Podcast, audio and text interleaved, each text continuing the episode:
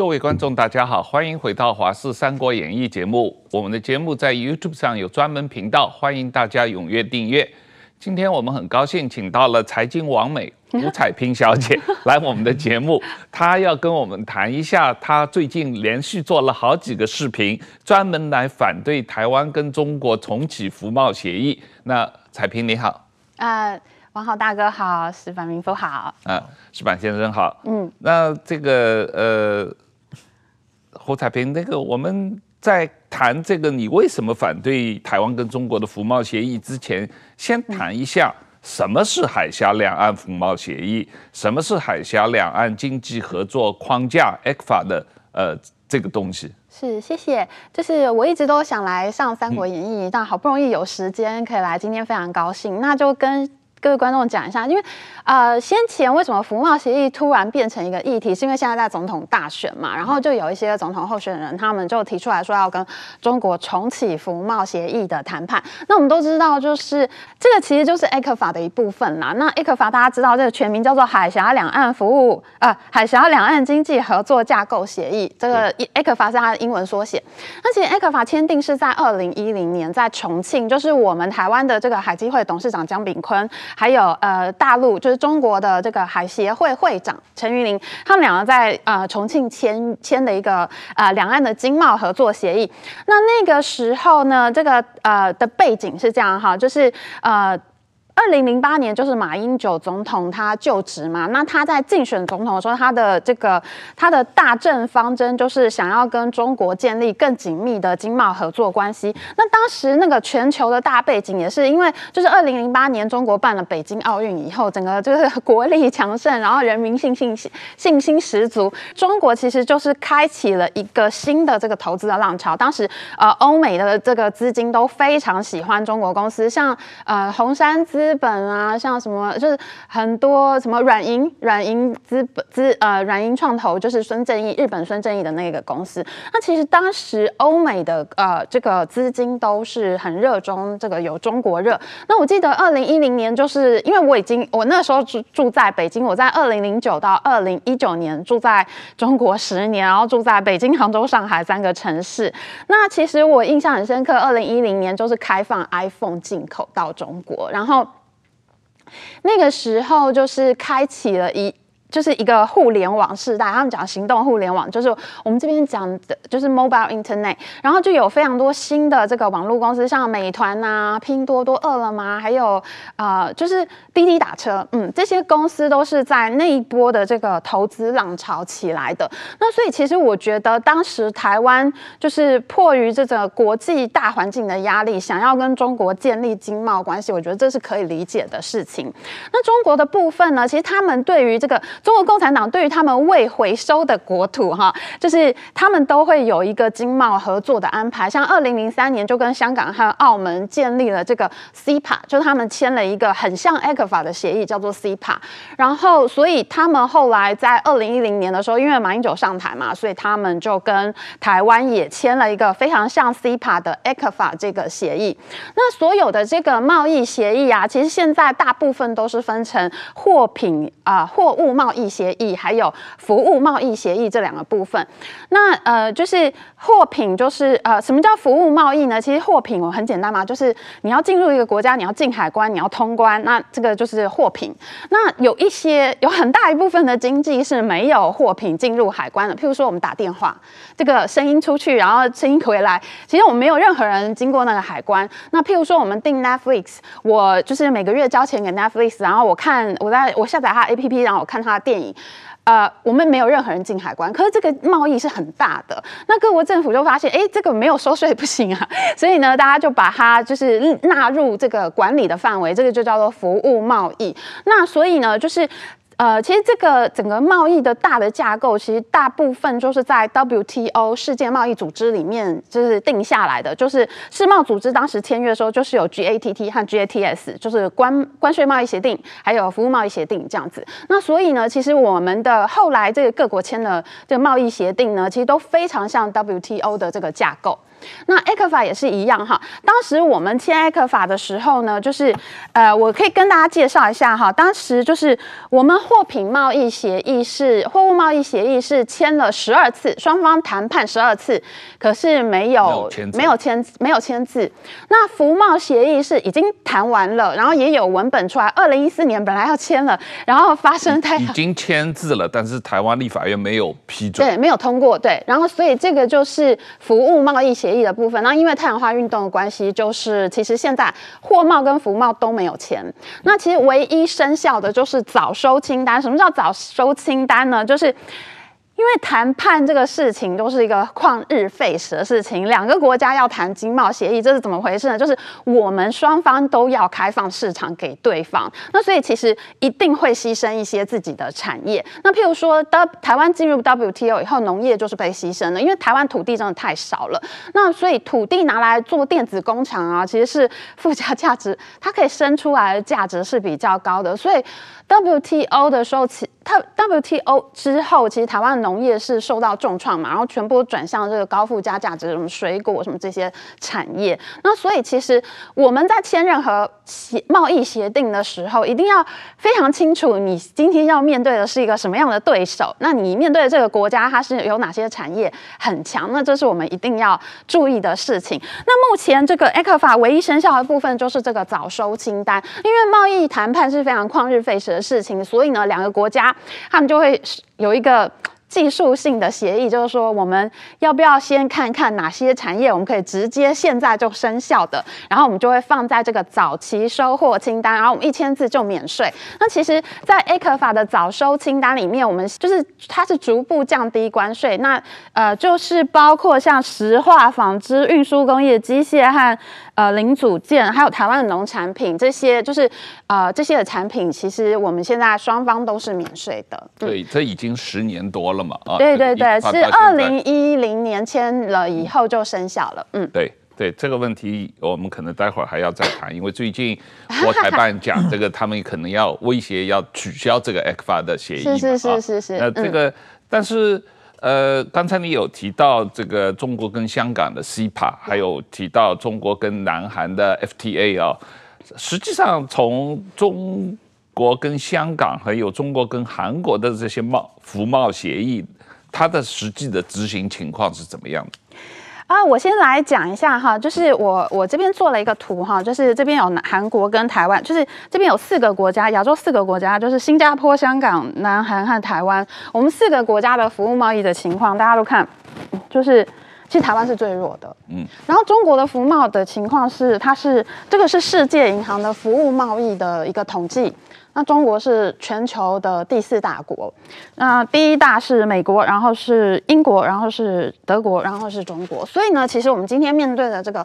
谈判对手，其实是全球第四大服贸国啊。那其实台湾的服贸是比较弱的。那至于这个呃，就是台湾跟香港和韩国都签过呃，就是。跟香港签的是 Cpa，它是未回收的国土。那中韩是签了 FTA，是自由贸易协定，就是两个国家签的是 FTA。就是我们在谈这个中韩跟中港贸易协定执行的情况，这也牵涉到我今天要讲的一个重点，就是为什么我会反服贸，是因为我非常了解中国的商业社会和商业文化。中国社会呢，它是有一个 我自己发明了一个名词，叫做排外式的经济民族主义。因为我住在中国很长的时间，所以我非常了解他们。就是啊。我觉得两个国家的商业文化其实是非常不同。像我们台湾啊，就是我们台湾人就是很注重原创性，我们很欣赏有原创性的东西。然后我们如果看到那种仿冒品啊、伪劣的，然后或者冒名的，我们就不买。然后我们鄙视它，就觉得很不入流的产品。诶，可是在中国社会，他们的商业文化不是这样子，就是他不会管你是不是仿冒品。然后呢，如果就是只要价格够低，我就会买。然后呢，而且他们像譬如说很著名，就是什么 Air Jordan，就是这个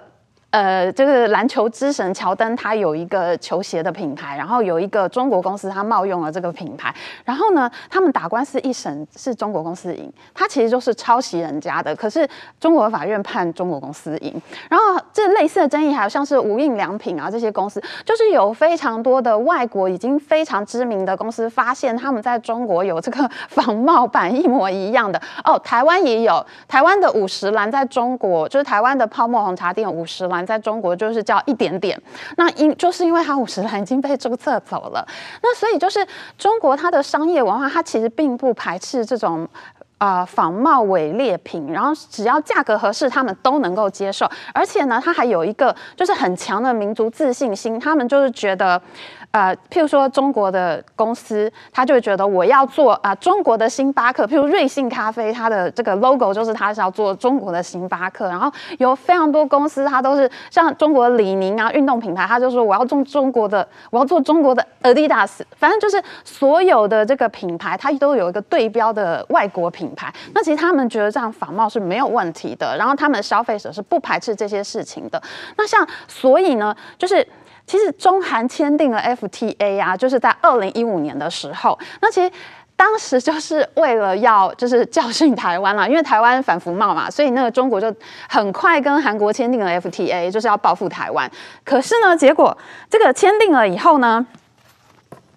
发生什么事情呢？我们看啊，这个也是这个也是从世界银行组织呃世界银行呃就是的统计图。中国和韩国在签订了这个贸易协定，是二零一五年之后，它的这个服务贸易是往下的。它的服务贸易是直接下滑的，下滑了好几年，然后因为在疫情的期间才这个暴涨，就是疫情的这两年是暴涨的。然后中国呃，它韩国的货品效贸易呢是先微微的涨，然后就暴跌，然后呢到了疫情期间才恢复正常。所以呢，就是中国和韩国签订了贸 FTA 自由贸易协定之后，发生了什么事情呢？有很多的韩国品牌。热情的投资了中国，然后帮中国训练出非常多，譬如说有韩妆品牌。那时候我住在杭州，就非常喜欢买韩妆的品牌。然后呢，他们帮这个他们在中国开门店啊，然后训练了大批中国员工，他会开店，他懂得怎么做产品，他会做行销。以后这些人他就去开他自己的这个品牌了。然后呢，后来就是。当时这个刚签 FTA 的时候，大家都是买韩妆，可是这几年已经都变成国产美妆了。所以呢，就是中国的消费者还有他的做生意的这个整个经商的文化，他们其实是隐藏了一个排外的基因的。他们比较喜欢国产品，所以呢，其实中国和韩国签订 FTA 的时候，韩国觉得自己要一飞冲天，然后要打败台湾了。可是这几年下来发生什么事情呢？签的时候，中国是韩国最大的顺差国，韩国从中国赚了最多的贸易顺差进来。可是签到了今年，中国已经变成韩国最大的逆差国，中国把韩国的钱给赚走了。嗯，嗯，这个是确实是当时韩国完全没想到的情况啊。这个问题实际上是呃蛮严重的。那另外一个就是。呃，你也提到中国经常用经贸武器，这个经贸来作为政治问题嘛，包括韩国的萨德事件，呃，这个中港的什么陆客团，日本的钓鱼台事件，台湾的这个水果，这个凤梨什么，这个是中国对台湾的农产品的这些制裁，跟台中国对日本、对韩国的什么、对澳大利亚的红酒这些制裁几乎是。同一种方法嘛，啊，一模一样的。对，我。中共是一个最喜欢用经贸，他其实他最近啊，就是很喜欢讲说美国经贸武器化，就贸易武器化制裁中共。可是其实中共才是经贸武器化的始祖，而且他是最擅长用这个手段的。在二零一一年的时候，曾经发生一个事情，就是钓鱼岛是他们叫钓鱼岛，我们叫钓鱼台。那曾经发生钓鱼岛事件是发生什么事呢？因为钓鱼岛钓鱼岛就是一个钓鱼台就是一个争议领土。台湾觉得钓鱼台是我们的，马英九还参加过保钓运动嘛。然后呃，日本觉得钓鱼台是他们的，然后中国也觉得钓鱼台是他们的，所以这就是一个争议领土。然后二零一一年的时候呢，就是有日本的这个海警船，他扣留了中国的渔民，他把这个附近钓鱼台附近的渔民给抓了，然后这个在中国就发群情激愤啊，然后结果发生了很严重的这个排日的事件，当时真的很严重，就是大家不去日本店消费，然后还有砸日本。砸日本店、烧日本车，在西安呢、就是有日本车，其实中国人买的日本车停在路上，然后就被烧了。其实损失的是那个车主，因为他钱已经付了呀。那所以呢，就是他们是很习惯，就是中共他是会习惯。呃，用经贸武器化来对付不听他话的国家或有冲突的国家。那其实他在内部就是用媒体去洗脑这些民众，然后让他们去对这个日本商店做一些很激烈的事情。那二零一六年的时候，因为韩国这个朴槿惠总统他承诺美国可以进韩国装这个萨德导弹系统嘛。那萨德导弹它是一个可以防御，就是说如果天上有飞弹过来，我就可以先打拦截弹出去，把它在天天空中这。解决这个事情，那这个萨德飞弹，呃，这个萨德导弹系统呢，南韩装是为了要对付北韩，可是问题它的雷达可以看到北京，就是它可以测出在北京上空有什么样的飞机这样子，所以呢，这就让北京非常的不爽，所以呢，在二零一六年的时候就下了限韩令，那这个当当场哦，就是韩剧。这个网络上这个韩剧全部下架，韩星就不能再去中国，而且直到现在，直到今年都有韩星去中国参加节目录影啊，然后就被大家发现，然后上网公干，然后就逃回韩国的例子，到现在都是这样。所以呢，其实中共啊，他是这样带坏他的人民，就是他在。对日本、对韩国，那其实对台湾更是啊，就是我们有这个陆客不来的事情嘛，就是他他觉得民进党政府不是他能接受的，所以他就陆客团就不发签证，不让大家来嘛。所以其实我觉得像这个水果啊，台湾的水果、鱼啊，什么这些的东西不能进口，就是这个都是其实各个国家，亚洲各个国家，其实。像越南也是，就是我现在我有个朋友，他才刚去越南嘛，然后他就说，其实呃中越冲突的时候，就是断人家的电，然后截人家的水库，因为越南其实是在下游嘛，然后它的越南的河都是那个中国这个西南云贵省份流下去的这个河，然后他就截人家的河，然后关水库什么的，然后越南就很可怜，因为你知道关水库这个河口就没有水没有水了，然后它这个沿海的省份啊，那个海水就会倒灌。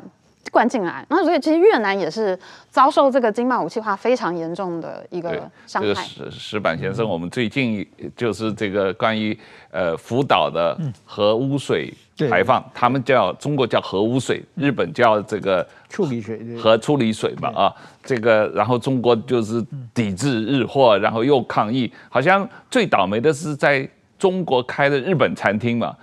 很多中国的。中国人开的日本餐厅都公告说，原来我的日本的食物全部不是真的日本食物，我都是从别的地方来的，不是日本来的。对，我我知道一些日本餐厅现在改成那个韩国餐厅，然后只摆招牌，还菜单还没来得及改，但 但是说就是躲避。但是对于这种事情，我觉得是在中国是经常性的嘛。啊，刚才讲的那个渔船消冲突事件啊，那个时候我正在北京嘛，我是全程采访的。二零一零年的九月份，呃，中国的船，我后来去采访那个船长嘛，他是中国的渔船进入了这个呃日本现在实质控制的尖阁诸岛，就是钓鱼台的呃附近，然后是中。国的船把日本的海洋巡视船要把它驱逐出去嘛？嗯，他把日本的这个海巡署的船撞掉，这个撞了船了，是中国撞，然后日本就把他抓去，就是违反公务执行，把他这个船长一起一起抓起来了，是这么一个事件。但是说呢，一开始日日本的录像是日本有全程录像嘛？嗯，日本的录像是没有公开的。嗯，但是中国的第一的报道的话，就是当时我在北京嘛，新华社就画一个示意图，就是中国说的是日本的船撞了中国的船嘛，日本的船是大的船，中国船是小船嘛，所以所以说就是当时中国就觉得群情激愤，就开开始全面的反对。嗯，然后呢，中国是要求把日本要把这船长放回来嘛，就做了各种各样的经济上经济上，比如说非常明显是稀土。因为中国的是稀土产地，然后就是说日本的很多产业是需要从中国进口稀土的，稀土给你全面停掉，嗯，这个日本于是对日本经济打击是非常非常大的。嗯，然后呢，还有一些就是当时中国有大量的去日本旅游团，然后全部取消。那全部取消的话，那就会使日本的很多的，就是比如中国几百人的旅游团进来的话，日本很多的旅馆是为你们包场嘛。嗯嗯。但是突然之间没有了的话，这个血本无归嘛。嗯。类似这样的事情非常非常多，然后就是要求日本放人，这按理说这是两回事嘛。就是日本要不要放人是法律上、政治上需要解决的，但是这经济上的合同，这些人完全跟那个船长一点关系也没有的企业都受了很大的气，所以我觉得确实做生意，我觉得不管是任何生意，最重要的是一个可预测性嘛。嗯，我要做一个生意，将来我明年赚这么多钱，后年赚这么多钱，然后呢，在中国的话，随时会有一些你完全意想不到的政治风险会会会冲进来嘛。这次日本的这个处核处理水也是核处理水的问题，你有各种各样的意见嘛？我想台湾、韩国都有嘛。这个呃，有一些环保团体或者一些反核团体反对我们，这这个是可以可以理解的。但是说你最好的是，你把双方的意见呈现出来嘛。但是在中国的话，只要是说这个有人任何人，包括 IAEA 说的这个日本是符合规定的是没有问题的，这些帖子在中国现在发出来会被删掉，是完全反对的声音是不让你说说出来的，而且中国还制大量的制造了这个怎么说呢？这个虚假的信息嘛。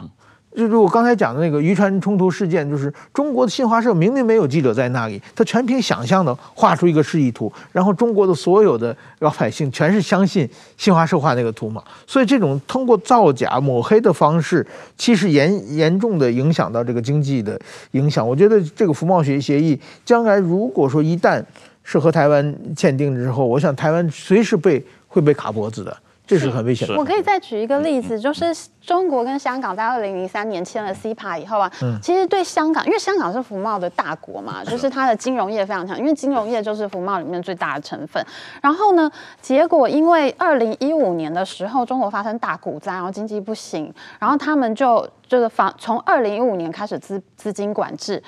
我那时候去日本玩啊，我刷卡刷到就是刷爆，就是没有钱不能再刷了，就是每年只能在国外领十万人民币的这个限额。那所以当时就是为了要防止资金出逃，他就对香港，他就防，他就叫所有的银行、央行下令，所有银行不可以汇钱去香港，除非你拿着这个保单去过去银行说我要汇这个款。可是呢，你这个保单啊，像寿险、人身什么这个。投资保、投资型保单啊，什么全部都不能，储蓄险这些就是中国喜欢买香港的保单嘛，因为香港的因为 CEPA 的关系，很多中国人去香港买了香港保险公司的保单，对对，然后中国中央银行下令这个呃。什么？中国的银行或者中国的个人不能够汇钱给香港的保险公司？对，对，因为这样资金外逃了，就是他要维持住这个资金还在中国里面运运转。这从二零一五年到现在都没有放宽，所以他当时呢就是下了一个令，就是让银行不准去转账。然后呢，你你除非是旅游险，你要去香港旅游或者是意外险这种很少是几百块的就可以保的险，然后他才让你。他才让你保，所以香港发生什么事情呢？其实他他们在二零零三年签完 CPA 以后，福茂就的确这个金融业就是 就是大家都去香港买保单嘛，的确它的福茂就是往上涨了，就是世界银行的统计。可是，在哪一年下来呢？就说二零一六年，就是一五年限限制资金外逃，然后一六年就整个暴跌，这就是香港的惨痛的教训。所以我觉得，如果要签签约的话，你就要。你签约，你是看到这个部分，就是上上升的部分，你觉得很开心。可是我觉得大家要看到的是这个下跌的部分。郭采萍，你也特别提到了这个现在中国经济情况不好，房地产的风暴。所以现在这个中国已经有房地产金融风暴的情况下，台湾如果再重启跟中国的服贸的话，等于是自投罗网嘛。没有错哈，现在中国的这个经济其实可以说是进入一个非常意外的危险的下坡。其实今年哈，就是好不容易终于在去年这个去年底解封嘛，然后今年大家是期待这个经济可以复苏的。结果没有想到经济只复苏了第一季，然后四月份就暴跌下来。然后呢，这个现在的情况，其实我觉得我认为是非常危险，因为其实我从来我在中国住了十年，而且我是财经专业的，我非常会看各种数据。我觉得这个是非常危险情况，就从来没有出现过的。这个这个是 CPI，就是消费者物价指数，还有工业增加的指数，都这都是物价指数啦。其实都是连续下滑，现在 CPI 已经是连续六个六个月下滑了，然后 PPI 是连续十个月下滑了。这代表什么呢？就是中国已经陷入这个通货紧缩，因为它的东西越卖越便宜，就是因为需求。需求降低了嘛，所以你东西只好越卖越便宜。然后在 CPI 的部分，它是已经正式降为降到零以下了。降到零以下，其实就是通货紧缩的意思。那所以其实中国现在很可能就是会重演日本在一九九零年代那个经济泡沫危机破，经济泡沫破裂，然后呃就是通货紧缩的情况。因为日本很长的时间就是消费不振嘛，然后要开什么新的产业也都很困难，然后加上人口。萎缩，那中国也出现这个人口开始从增加变成减少的情况。那所以像现在，像现在这个，嗯，我们刚刚讲到这个物价指物价指数都在下滑。我们看这个社会零售总额哈，买东西的也在下滑。然后买东西下下滑，我们看哈，就是粮油食品类、饮料啊、烟酒啊、服装。啊，针织品这些这些是有成长的，可是下滑在哪里呢？全部都是奢侈品、化妆品、金银珠宝、日常用品、体育娱乐，然后这些文化用品类，就服贸其实就是这这个服务贸易其实就是比较奢侈的这个品相，所以你现在再去签服贸，然后人家又在下跌的时候，你。为什么要做这样的事情呢？而且最危险的是它的房地产危机，因为我们知道恒大这个中国前三大的房地产公司是万科、恒大、碧桂园。恒大是在二零二一年的时候就已经付不出债券的利息，只是他撑着不破产，因为习近平不准他破产，因为破产以后他就凉凉啊，他就自己过自己的生活啊，然后什么债务都不用管，因为有一个破产的呃规定嘛。那像碧桂园是在呃上个月就八月份的时候，他交不出债息，那也是。是重演恒大的这个事件，所以现在房地产已经陷入一个非常危险的状况。怎么危险呢？我们看哈，这个是人民币贷款，人民币贷款里面最重要的几项就是企业经营啊，还有房地产，就是房贷。那所以呢，这个房地。房地产房地产的贷款就下下滑的很严重，就是表示什么呢？就是人民不不贷款不买房子，因为他要不是没有钱，要不就是他不看好房价，因为房价一直在下滑嘛。当时我在北京的时候，我是二零一五年的时候到杭州，那我去的时候发生什么事情呢？就是北京。市中心的房地产都已经非常贵，那我有好多朋友去一个叫燕郊的地方买房子。燕郊是在河北省，它已经不是在北京了。所以呢，这燕郊的房子呢就一直在涨，就河北省的房子也在涨哦。它的燕郊涨到最多是三四万一一平米，一平方公尺三四万块人民币哦。然后但到现在已经只剩下一万多了。所以这代表什么呢？但人民没有办法贷款啊，因为他一贷款他就害怕发生这样的事情。我贷了这么多钱，可是我。我现在房价剩一半，我还要不要还银行呢？那这就是现在中国民众心里最恐慌的事情。所以大你看到直接就是不贷款不买房子，然后不买房子这个很，而且而且这个房地产是绝对不会，这个风暴是绝对不会结束的。因为我们看这个中国统计局一到七月的统统计哈，它所有的房价数据里面都在下跌，这个施工面。呃，这个销售面积、销售金额，然后施工面积什么，全面都是在下跌的。只有两个数据是上涨的，是什么呢？就是房屋竣工面积，还有房屋待售面积。这表示说有更多的新房子，有更多的供给来到这个市场上面。可是问题是，其他的需求都在下跌，所以中国的房地产风暴是远远还没有结束。所以它这。他进入八月份做了非常多事情，就是央行降息，然后呢宣布啊、就是首付款，他们就是说就是我们台湾讲的头期款嘛，你买房只要这个跟银行贷款嘛，然后你要有一个自备款，那那个自备首付款就是自备款，那它原本是这个四成或三成，就是你要自备四成或三成，现在都调到两成，就是百分之二十，你可你自备百分之二十，你就可以来买房子。所以其实他们现在也是做了非常多救市的措施，想要救经济。可是刚刚我们开始录影之前，我看，呃，其实 A 股并没有怎么，股市并没有怎么涨。嗯，对我我我想补充一个例子，就是是。香港跟中国有 CPA 的时候，呃，现在有 CPA 的时候，就香港很多这个房地产中介公司，在上海、深圳各个地方也开这个中介嘛。最大的一个在香港叫中原地产，它就是做房地产中介的。可它最近发生了一个很大的危机，就是他在中国做了这几年的房地产中介，他拿不到钱，地产公司不付他钱，欠了他几十亿。然后呢，他那些中介公司的员工。他们的工资都发不出来，然后那个 commission 也拿不到，所以现在这些香港的这个中介公司现在都快倒闭了，因为他们在中国做了几年的工作，全部没有现金流，没有没有，但是员工工资你还得发啊，所以这个问题现在对香港的房地产中介公司造成了很大影响。这些人本来以为他在中国去做这个服务。这个房地产中介是一个服务贸易，是提供服务的，结果现在都快倒闭了，搞成这个样子啊。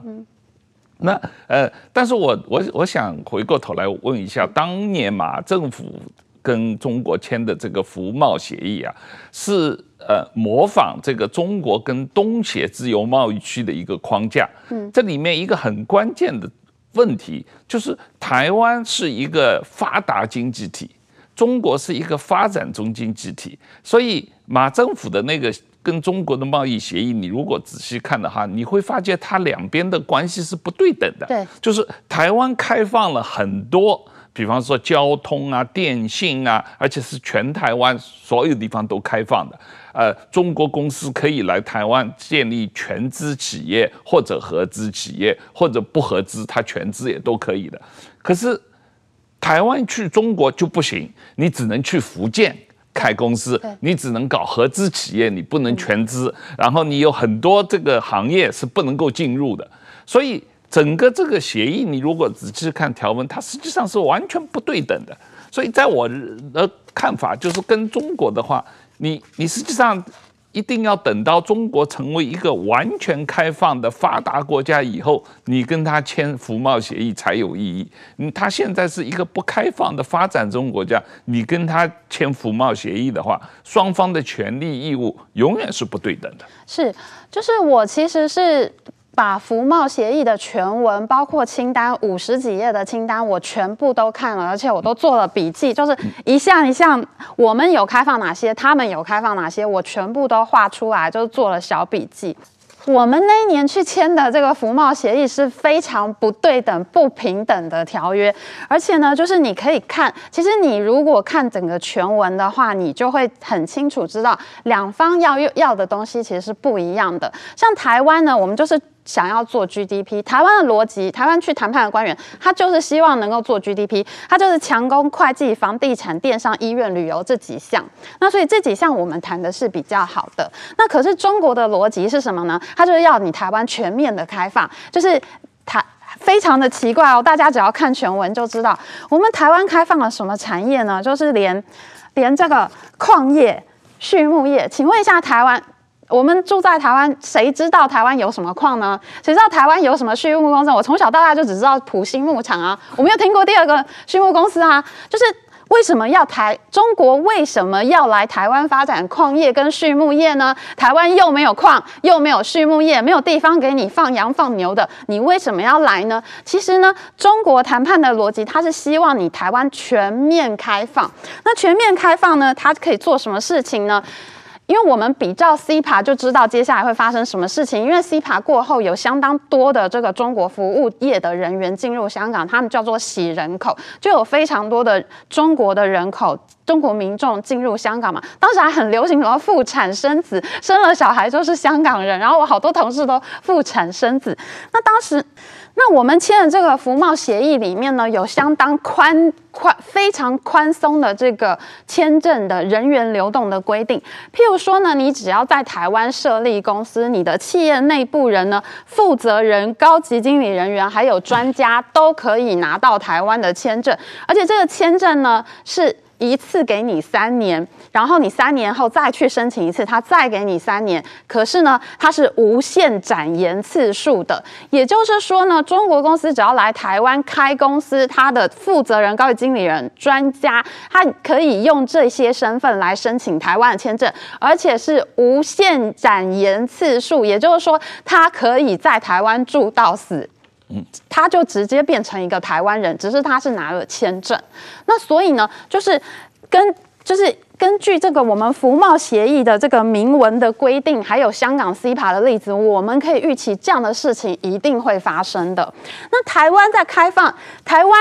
片面开放了非常多的产业给中国，但是中国并没有开放这些产业给我们。我已经整理出来，这个台湾单方面开放的产业有哪些呢？就是餐饮业、旅馆业、洗衣业、美容美发、线上游戏制作开发，这些呢都是我们哎，台湾的餐饮业是非常强的吧？那凭什么是我们开放给他们，他们不开放给我们呢？这是为什么呢？所以你看哈，这次总统候选人说要重起服贸谈判的时候，第一个跳出来就是美容美发业，因为他知道中国来了以后，中国那么大的公司，我是不可能跟他竞争的。那这个服贸协议一签下去，这些产业呢会发生什么事？员工没有什么事情，他就是在台，员工不会出事，他就是选他要在台湾公司打工还是中国公司打工。可是台他。就剥夺了台湾人当老板的机会。你想想看，做美发、做美容，这都是一个小资，资本很小，很容易可以出来创业做老板的机会。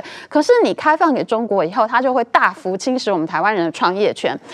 而且呢，台湾还片面开放有非常多有国安疑虑的产业，就包括资料中心，就是那个电脑储存的这个，像 AI 这个产业，就是资料中心；港部服务业，就是你的港口；那还有航空货物站、公路桥梁、隧道管理，你全部重要的交通关爱都开放给中国公司了。还有停车场、仓储服务、货运承揽这些呢。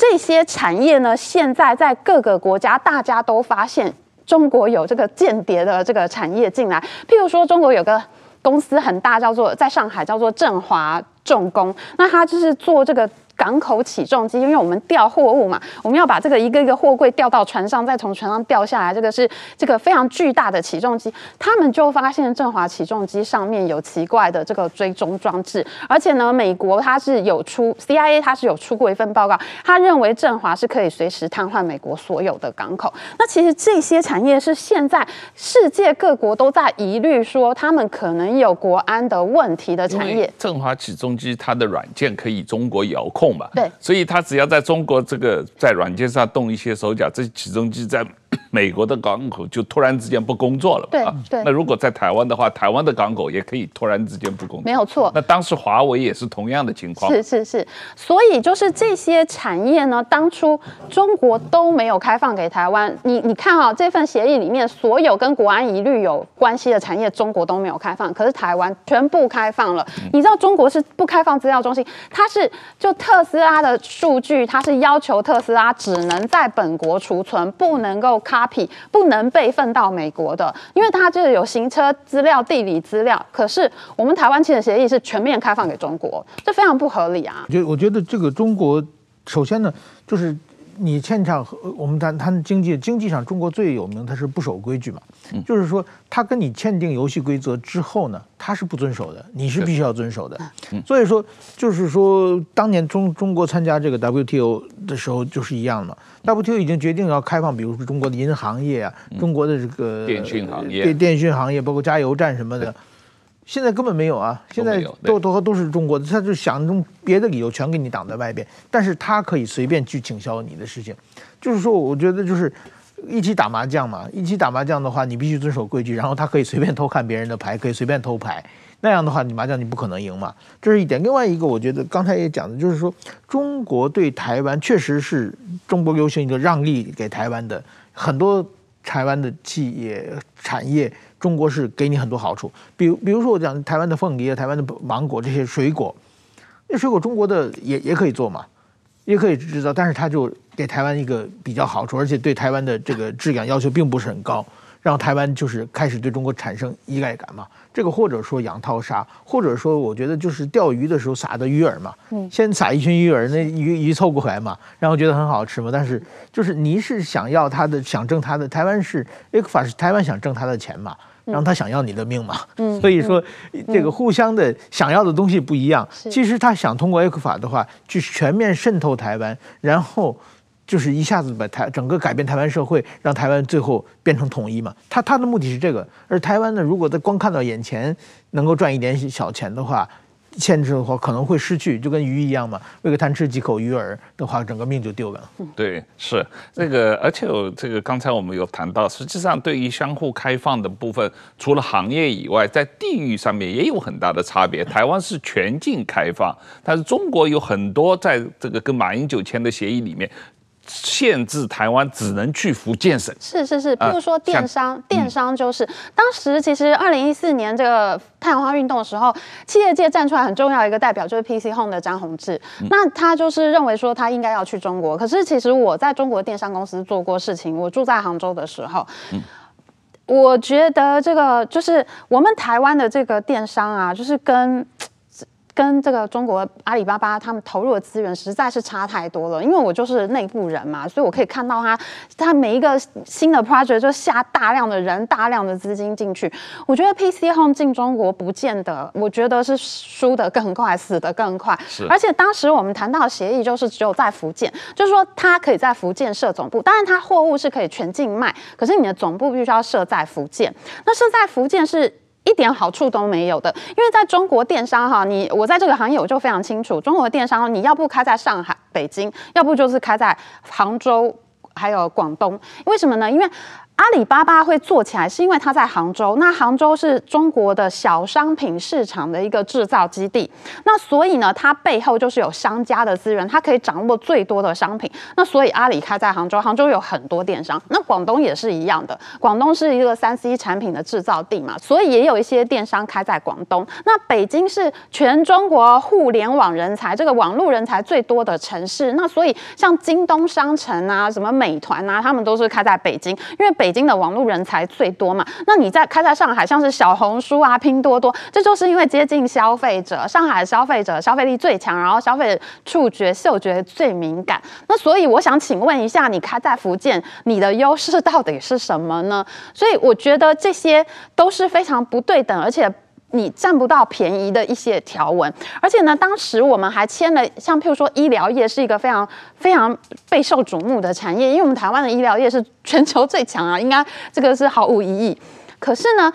它虽然开放给台湾，可是呢，台湾的医院还是很难进去。事实上，哈，这个中国在呃，他他在很早，在两千两千零八零九年，他就已经通过一个国务院五十八号文，外资的医院是可以到中国去设立医院的，这早就已经开放了。可是为什么这个外资的医院却很少呢？其实我们台湾的这个长庚医院啊，就是王永庆先生，他曾经在二零零一年，他已经决定要去投资了。他在北京，他要投资一家五千个病床的长庚医院，结果发生什么事情？呢？全北京大医疗院所的院长都站出来联名上书反对，几十个院长哦，他都反对台湾长庚去设医院。然后呢，真正去设了医院，像譬如说台湾有个联心联心桃园的这个联心医院，他们在上海有一家核心诊所。然后呢，这个诊所呢，他这个他这个联心的老板，他接受访问的时候，他就说他他为了这个开这家医院，他。签了五十，他盖了五十八个公章，然后每一个单位都是一个审核的流程，他是他是千辛万苦才盖了这家医院，所以呢，你要在中国开医院，即使是他已经开放给你，都没有那么容易，因为他就像石板明夫先生刚刚讲的，就是各个关口，然后都有一大堆的审查的流程要做，你要开个医院，就是要去掉半条命。好，你终于开成了医院，会发生什么事情呢？有一个叫哥伦比亚中国的这个医疗集团，他就是把他旗下的诊所都卖掉了。哎，哥伦比亚集团是什么集团？它是美国哈佛大学那个麻省总医院。如果大家有去过波士顿的话，就知道这个。哈佛大学的地铁就是捷运站下地铁站下一站就是这个麻省总医院，它这个背景这么硬，哈佛大学医学院在。做背景支撑的一个医疗集团，它在中国都做不下去，而且其实今年还有传出新加坡的有两个医疗集团，他们都把他们在中国医院卖掉，就是撤出中国的意思。那为什么他们在中国都做不起来呢？因为中国有自己非常特别的这个医疗保险，这个石板民夫一定知道，就是医保啊。他跟我们健保不一样，我们健保是看病不用花钱嘛，就看就看了，然后我们每个月缴健保费。可是他们不是这样，他们是就是你还要医保收据要审核，所以就有一些人他得了一些比较。不想让人知道的病，他就很难去申请这个请款。那在医院的方面也是非常的困难，医院要去请款啊，就是他医私立医院是不在这个医保系统里面的，医保系统主要是公立医院，所以私立医院呢只能走这个健康保险、商业健康保险的路线。所以呢，对他们来说，在中国经营就遇到这个就是不被不被医保那。包含在内的这个困境，所以呢，在这个有一个中国卫生健康统计年鉴二零二一年的统年统计哈，他说呢，这个在二零二一年医院就是有相。有企业注册的名字里面有“医院”这两个字的企业呢，吊销的数量到达了四百零八家，然后注销的企业数量呢是六千两百六十八家。也就是说呢，你好不容易在中国你开了医院，可是呢，你会面临到。经营不下去的问题，所以呢，即使我们在 ECFA 上面看到的条文，你觉得签得很好，但是实际上 这个现实跟想象是有很大落差的，就是很多外资医院都经营不下去，退出中国了。确实是啊，这个，但是你要求的中国的这个政治情况，这种改革，我们可能要等一百年吧，要等共产党倒台吧，起码要等习近平死掉吧，不一定要一百年啊，他也不一定会很慢死啊。是石板先生，你觉得呢？这个台湾怎么样才可能跟中国有一个真正意义上的对等谈判？怎么样能够等到中国政府这个重新这个愿意接受国际自由贸易市场的规则，按国际自由市场的规则来做事，而不是按照他们的政治利益来做事？这要要让中国改变，这是一个非常大的问题。我们先先谈台湾吧，台湾比较好谈一点。哎，我觉得是这样，就是说，我现在几位候这个总统候选人，他们想重启服贸，其实我想他们的考量，而且他们在台湾有一定的支持嘛。他们的考量并不只是在经济方面，而是他们希望通过和中国重新启动交涉，来降降低战争的风险，是他们的逻辑是这样的嘛？就是说，呃，但是我觉得重启服贸跟降低战争风险。不不不但不是两回事，是相反的。就是说，就跟一个那个木马屠城那个木马嘛，嗯，我们不要刺激敌人，我们先把木马放进来再说嘛，嗯，就是这个逻辑嘛。反而如果服贸一旦重启的话，那么台湾会被用各种方式被渗透，被渗透之后呢，反而对中国来说，就是攻打台湾或者统一台湾的门槛要降低嘛。那样的话，我觉得就是说，反而会使战争的。危险提高的，那么现在和国际社会一起拒绝中国的交涉的话，可能就表面上是刺激中国，中国当然不高兴了嘛。但是说，我觉得这样的话呢，会使台湾反而更加安全，因为现在中国已经不是一个正常的中国，跟就是说二零一零年的时候，和跟中国现在是完全变成两个国家了。那个时候中国还有很多的，就是胡温当政嘛，还有很多可以交涉的余地，而且那个时候。中国还有变好的，变成一个正常国家的一个可能性，但是习近平上台以后，已经彻底变成一个不正常的国家了。那现在这种二零一零年谈判基础，这个已已经消失了嘛？所以现在重启服贸，我觉得是一个非常不是很聪明的方法。对我我我也是这么觉得，就是说台湾当然呃希望跟世界发展贸易嘛啊，当然也希望跟中国发展贸易，但是。呃，台湾经济应该多元化，出口也应该多元化，不要套在中国的这个框架里面。这样的话，对台湾反而是更危险吧？是，其实我自己为了 A 克法就是水果被禁止进口的问题，我去找了我们农委会的资料，我发现哈，就是我们这几年水果出口其实到美国是越来越多，是到美国、日本、韩国是越来越多，而且其实到日本、韩国的价格是中国的三四倍。是，那所以呢，我觉得呃，就是我们整个的。呃，就是出口，就是我们经济就是统计处有发那个贸易国家对手贸易国家的这个金额，其实台湾对美国的出口是越来越大，而且尤其是农产品。现以前中国是最大，现在中国已经排到第三了。中国台湾的农产品出口，美国第一，日本第二，中国已经第三了，而且中国比例在逐年下降。是，而且我们出口到美国整整体贸易出口到美国的金额是现在是十年前的两倍。嗯，那其实我们在中国其实并没有。增加那么多，那所以其实我觉得在这个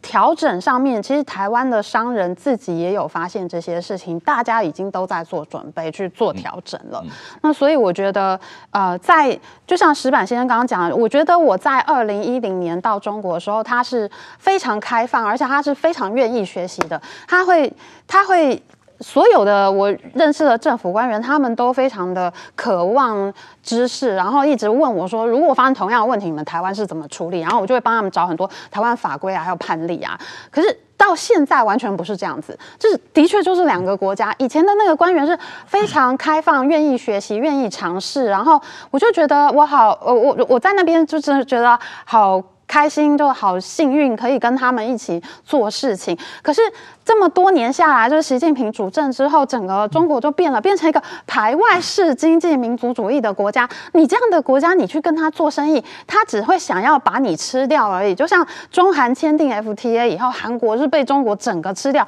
你希望你千万不要在这个时候去跟人家谈判。我们是应该要跟一个正在正常化、自由化，然后可以相处的一个国家去做更紧密的交流才对。现在你。去跟中国打交道，你第一个他会认为你是间谍。